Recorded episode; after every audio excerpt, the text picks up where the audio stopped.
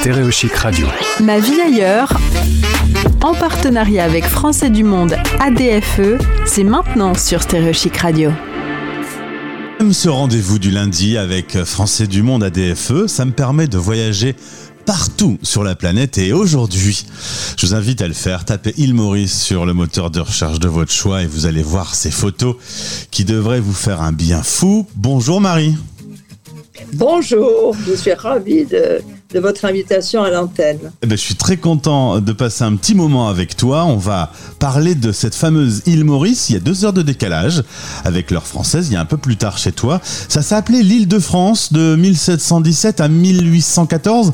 J'ai l'impression que toute la planète euh, s'est arrêtée sur cette île. Oui, effectivement. Effectivement, il y a eu, euh, au point de vue historique, si on refait un tout petit peu d'histoire euh, très rapidement de l'île Maurice, il y a eu un premier passage des Arabes qui ont positionné l'île sur une carte. Ensuite, il y a eu les Hollandais, mais qui ne sont pas vraiment intéressés. Ils sont pourtant arrêtés pendant un siècle, mais c'était plus une transition entre leur colonie et leur territoire euh, qui était en Afrique du Sud. Enfin, c'était sur la route des Indes, il faut dire. Après les Hollandais, il y a eu les Français qui, eux, avaient la ferme intention en 1710 de s'installer. Ils ont fait venir un gouverneur. C'est devenu euh, une escale très prisée. Et ce gouverneur très connu qui s'appelait Labourdonnais a fait, euh, c'était un visionnaire, il a fait énormément de choses euh, pour cette île et il avait vraiment une vision qui a permis de développer très rapidement. Et puis, il y a eu la fameuse bataille après en 1810 de Vieux Grand Port, parce que les Anglais convoitaient aussi l'île depuis longtemps. Et, euh, cette bataille, les Français l'ont gagnée, mais c'était de courte durée, parce que trois mois après, les Anglais sont arrivés par surprise par le nord et ont pris l'île. Mais alors ça s'est fait d'une façon très harmonieuse. Euh, il y a eu une capitulation euh, euh, charmante, on peut dire entre guillemets, parce que les, Anglais ont, permis aux Français de garder leurs terres, de garder leurs esclaves. Il y a eu beaucoup d'esclaves à cette époque-là qui cultivaient la, canne à sucre.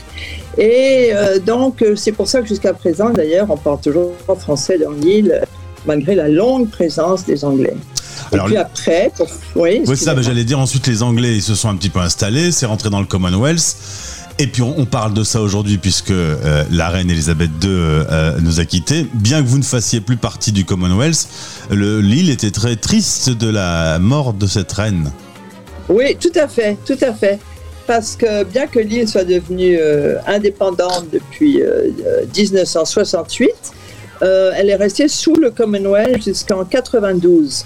Et euh, pour la mort de la reine, ils ont euh, célébré, ils ont fait une journée de deuil national. Bon, les bureaux n'étaient pas fermés, mais les drapeaux étaient en berne et c'était euh, une journée de deuil. Donc ils ont quand même des souvenirs émus. Et si on se promène en ville, à Port-Louis, et qu'on voit les, uniformes des policiers, etc., on voit qu'il y a vraiment il y a eu une présence anglaise dans la tenue de l'uniforme, etc. C'est amusant à voir. Eh ben, t'es très calé en histoire de l'île Maurice. Et pourtant, euh, tu es originaire de Belgique, euh, né du côté de Bruxelles. Tu fais des études de kiné. Enfin, euh, t'étais pas dans une famille d'expats, c'était une famille belge normale? C'était une famille belge tout à fait normale, enfin qui a toujours été ouvert sur les voyages et sur l'autre et sur les rencontres. Et mon papa était artiste, était artiste peintre. Et il nous a toujours poussés vers les voyages, vers les rencontres.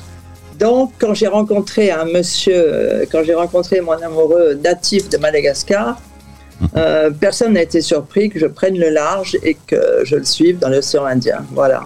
Et donc à 20 ans, l'amour t'amène euh, sur une première île. Alors tu as quelque chose avec les îles, toi, hein, t'en as fait beaucoup.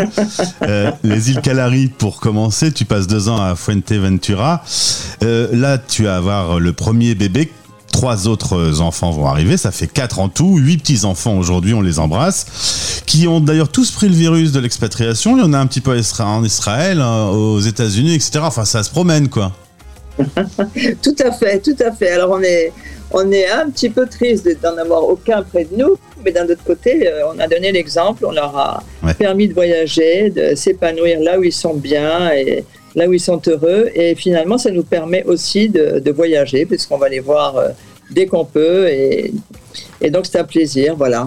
Je pense que voyager, tu sais ce que ça veut dire. Euh, ton mari participant à une coopération française dans les pays d'Afrique, vous allez aller aux Seychelles, Madagascar, à Djibouti, en Côte d'Ivoire, en temps de guerre, avec rapatriement. Ça doit être un souvenir un peu traumatisant, ça Eh bien, c'est assez étonnant contre toute attente, ça n'a pas été, euh, ça a été très traumatisant pour euh, nos familles qui étaient loin de nous. Mais nous, sur place, est-ce qu'on s'est, est-ce qu'on a, on s'est pas vraiment rendu compte de la gravité de la chose ou est-ce qu'on a euh, minimisé, mais jusqu'à ce qu'on nous rapatrie, on n'a pas vraiment senti l'urgence de quitter le pays. D'accord.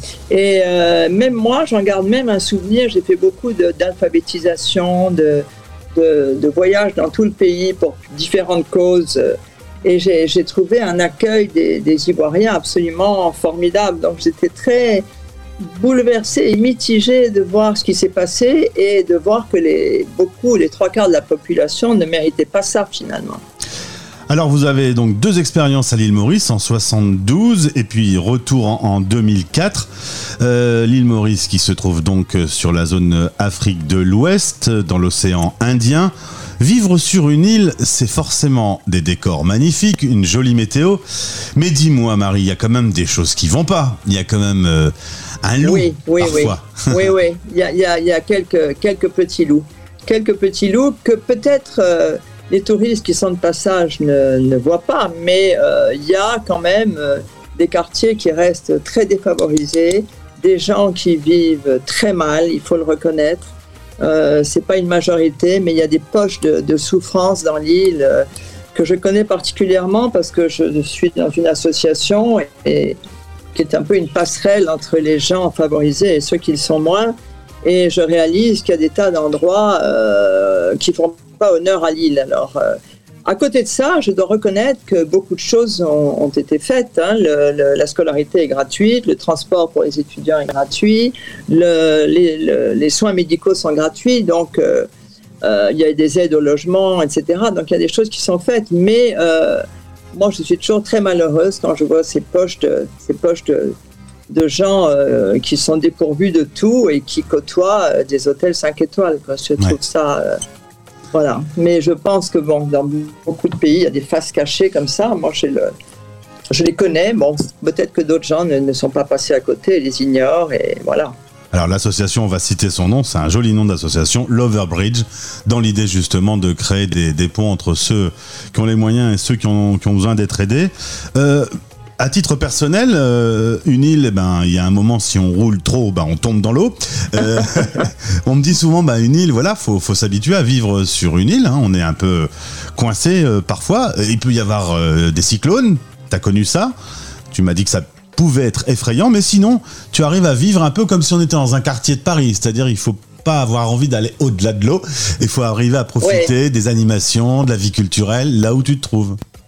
Voilà, exactement. Exactement. Alors comme euh, c'est effectivement assez angoissant vu de loin parce qu'on se dit oulala comment je vais faire sur ce petit rocher là c'est pas possible. On va jamais s'habituer à vivre sur une petite île et puis une fois qu'on y est on est pris par euh, tout un tas de choses. On a énormément d'amis, de, connaissances, d'activités, de choses à faire.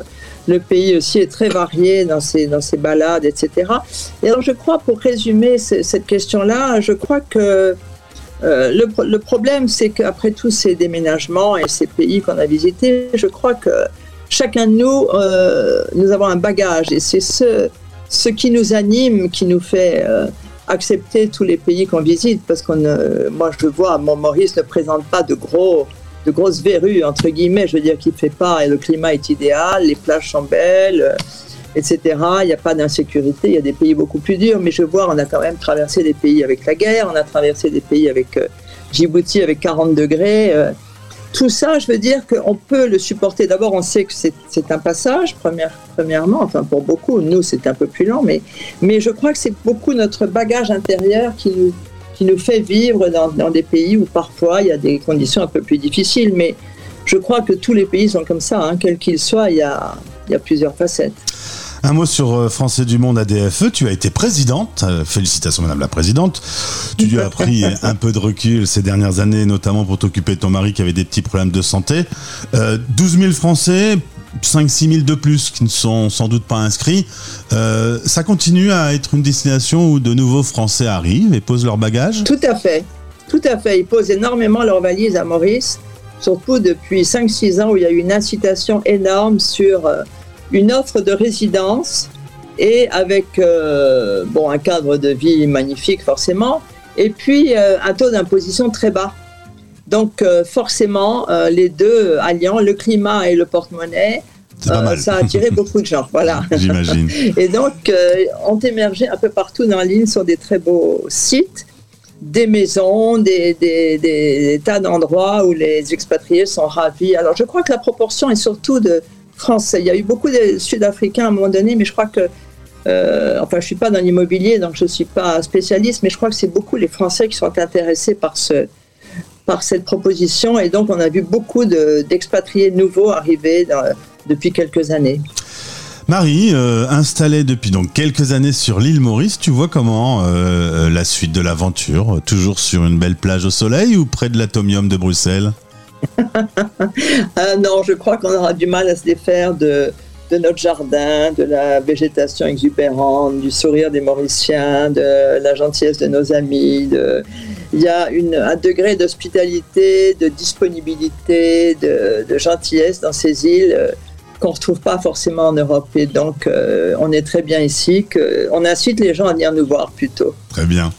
Rassure-moi quand même, les frites belges te manquent un peu quand même. Un peu. ah, ça y est, j'ai trouvé quelque chose, enfin. Merci pour cet échange, euh, ma vie ailleurs avec euh, Marie et l'île Maurice. À bientôt, au plaisir de revenir visiter chez toi. Merci infiniment et merci pour l'émission. Je suis ravie. J'écouterai les autres euh, podcasts qui, qui m'intéressent beaucoup. C'est toujours amusant de partager des expériences. Merci. Merci. C'était Ma vie ailleurs. Stéréochic Radio. Retrouvez ce podcast sur français-du-monde.org et sur toutes les plateformes en tapant Stéréochic dans la recherche. Stéréochic, la première radio des Français dans le monde.